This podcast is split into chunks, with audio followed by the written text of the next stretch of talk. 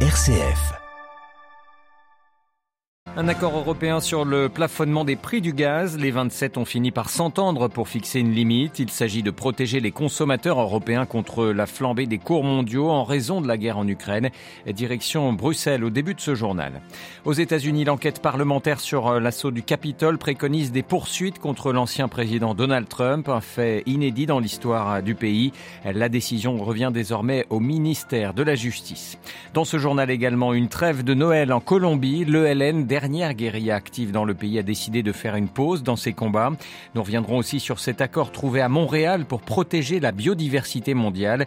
Et puis dans notre dossier ce matin, direction le Mali et cette question, les militaires au pouvoir qui ont promis le retour de la sécurité dans le pays avant les prochaines élections y parviendront-ils? Rien n'est moins sûr, nous dira notre invité. Analyse à la fin de ce journal. Radio Vatican, le journal Olivier Bonnel. Bonjour. Face à la Russie, l'Union européenne est donc parvenue hier soir à maintenir un front uni sur la question énergétique. Les 27 États membres ont finalement trouvé un accord sur le plafonnement des prix du gaz. Il s'agit de protéger les consommateurs européens contre la flambée des cours mondiaux en raison de la guerre en Ukraine. Les derniers pays hostiles au plafonnement ont finalement levé leurs objections. À Bruxelles, la correspondance de Pierre Benazet. La négociation aura été douloureuse entre les 27, mais au bout de plusieurs réunions, ils ont réussi à se mettre enfin d'accord sur un mécanisme un peu compliqué. Le principe est de fixer à 180 euros du mégawattheure un plafond pour le prix du gaz que les pays de l'UE acceptent de payer.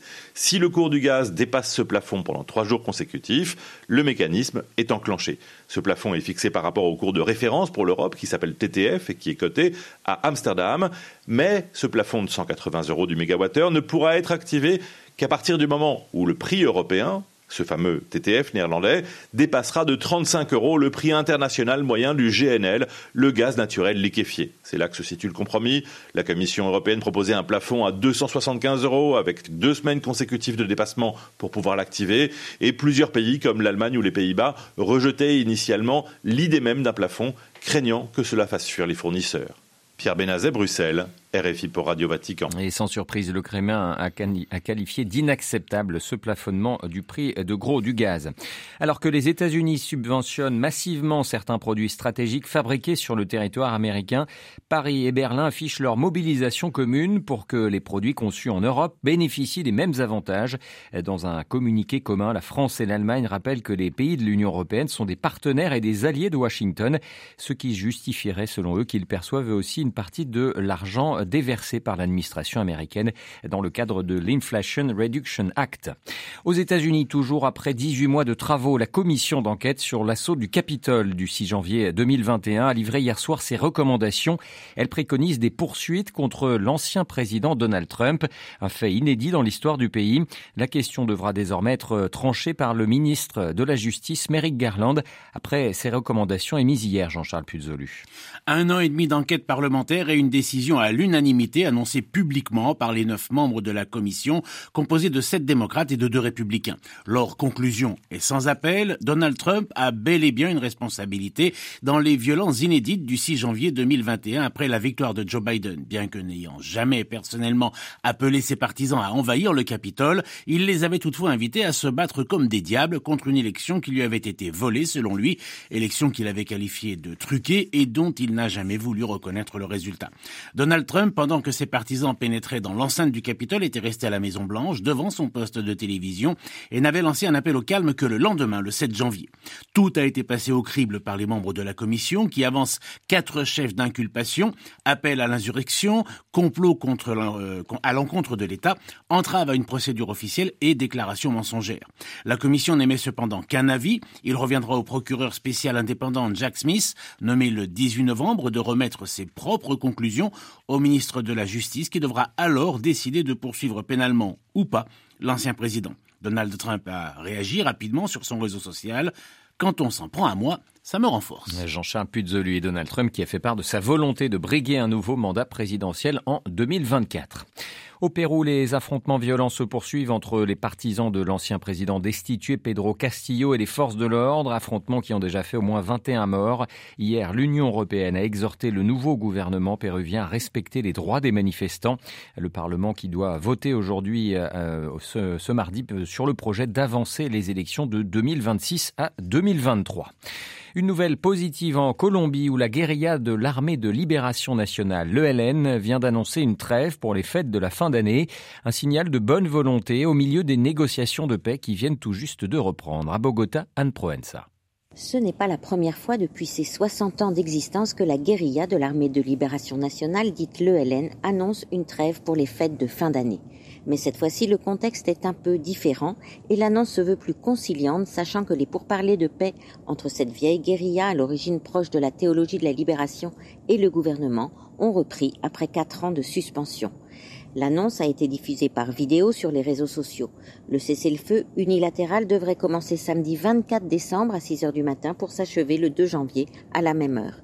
Cette trêve de Noël et du premier de l'an ne concerne cependant que les forces militaires et policières, précise la porte-parole masquée qui apparaît sur la vidéo, ajoutant Nous nous réservons le droit de nous défendre en cas d'attaque comme pour souligner que dans plusieurs régions du pays, d'autres groupes armés, paramilitaires ou liés au trafic de drogue, se disputent les territoires entre eux ou contre le LN, et que les pourparlers avec le LN ne représentent donc qu'une partie du processus de paix totale annoncé ambitieusement par le gouvernement de Gustavo Petro. Anne Proenza, Bogota pour Radio Vatican. Le coup de marteau a retenti hier à Montréal après quatre années de négociations, dix jours et une nuit de marathon diplomatique. Plus de 190 États sont parvenus à un accord à la COP 15 sur la biodiversité. Un pacte de paix avec la nature commence, s'est réjoui Antonio Guterres, le secrétaire général des Nations Unies. Appelé l'accord de Kunming-Montréal, ce texte adopté vise à protéger les terres, les océans et les espèces de la pollution, de la dégradation et de la crise climatique. Arnaud Gilles est le délégué du WW WF France à la COP 15. Il se dit satisfait de l'aboutissement de ces négociations, notamment sur la question du financement, un point qui a fait l'objet de nombreux litiges. Il y avait euh, effectivement une, euh, une grande cristallisation des tensions autour de la question du volume de financement apporté.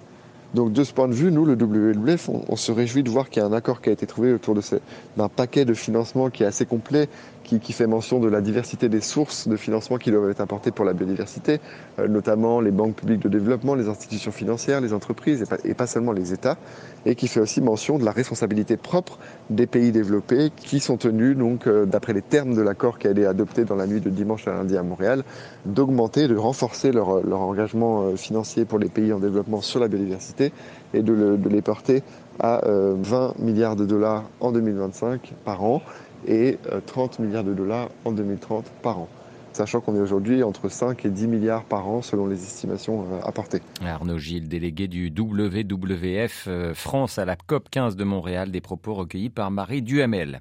La Banque mondiale abaisse fortement ses prévisions de croissance pour la Chine. La deuxième économie de la planète devrait voir son PIB progresser cette année de 2,7% seulement, puis de 4,3% l'an prochain, selon l'institution basée à Washington. La Chine, qui après avoir vécu près de trois ans de politique zéro Covid, a levé la plupart des restrictions. Le pays est désormais touché par une vague de contamination sans précédent. La chef de la diplomatie australienne, Penny Wong, est-elle attendue à Pékin ce mardi? C'est la première visite pour un haut responsable australien euh, en Chine depuis quatre ans. L'objectif est de réchauffer les relations entre les deux pays. Un dégel s'est amorcé au mois de novembre dernier lors du sommet des pays du G20 à Bali en Indonésie. Avant d'embarquer pour Pékin, la ministre australienne a souhaité la libération de deux ressortissants emprisonnés en Chine. La Corée du Nord dénonce la nouvelle stratégie de défense japonaise. Tokyo a annoncé la semaine passée euh, accroître ses capacités militaires euh, ces cinq prochaines années. Pyongyang qualifie de menace très sérieuse contre la paix internationale cette nouvelle politique nippone en matière militaire, estimant que le Japon a créé une grave crise de sécurité dans la région. Rappelons que c'est parce que euh, la dictature nord-coréenne ne cesse de sophistiquer ses armes, notamment ses missiles balistiques ces dernières années, que ses voisins poursuivent le renforcement de leur capacité de défense.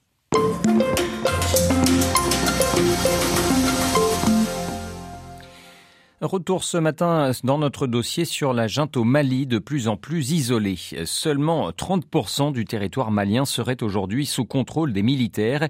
Des militaires qui avaient pourtant fait de l'échec sécuritaire de l'ancien président Ibrahim Boubacar Keïta un point d'appui pour orchestrer son départ. À l'été 2021, profitant de manifestations récurrentes contre le pouvoir, l'armée malienne organise un coup d'État contre le président élu.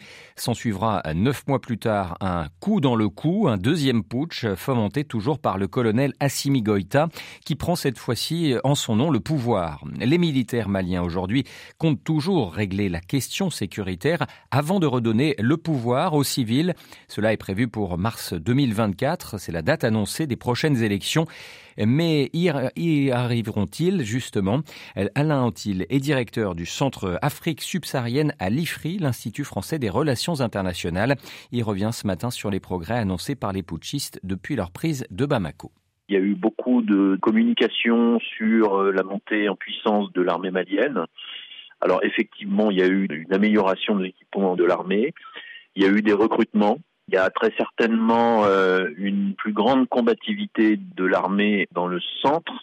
Ça, c'est pour les progrès. En revanche, il semble que euh, les forces armées maliennes aient aujourd'hui complètement abandonné l'idée de combattre euh, au nord et en particulier la zone qui va de Menaka à Gao, où là, vous avez des groupes armés signataires qui se battent à côté de l'Al-Qaïda contre l'État islamique et les forces armées maliennes sont juste euh, spectatrices. la situation au nord est-elle une conséquence du retrait des soldats français de la force Barkhane? Barkhane, euh, en plus de son travail au quotidien d'essayer de neutraliser un certain nombre de cadres de l'État islamique ou d'Al-Qaïda, assurait euh, une protection aérienne de certaines opérations de l'armée malienne et de la MINUSPA. Donc il était euh, très prévisible que le retrait de Barkhane s'accompagnerait d'une détérioration de la sécurité, en particulier dans la zone de Menaka-Gao. C'est ce à quoi on assiste. Il n'y a plus de soldats français depuis le mois d'août au Mali. Quels sont aujourd'hui les principaux alliés militaires de la junte? La liste est assez courte. Ils n'ont pas trouvé de nouvel allié euh, militaire, euh, hormis la société Wagner. Et la société Wagner est occupée dans d'autres zone de conflit en Ukraine. Et euh, sa participation à l'effort de guerre malien va certainement pas s'accroître dans les mois qui viennent. Et c'est un partenaire euh, problématique dans le sens où euh, il fait, au même titre que l'armée malienne d'ailleurs, des, des, exactions contre les civils qui n'ont rien de djihadiste. Des bavures que nient euh, les forces maliennes qui interdisent cependant à la MINUSMA d'enquêter.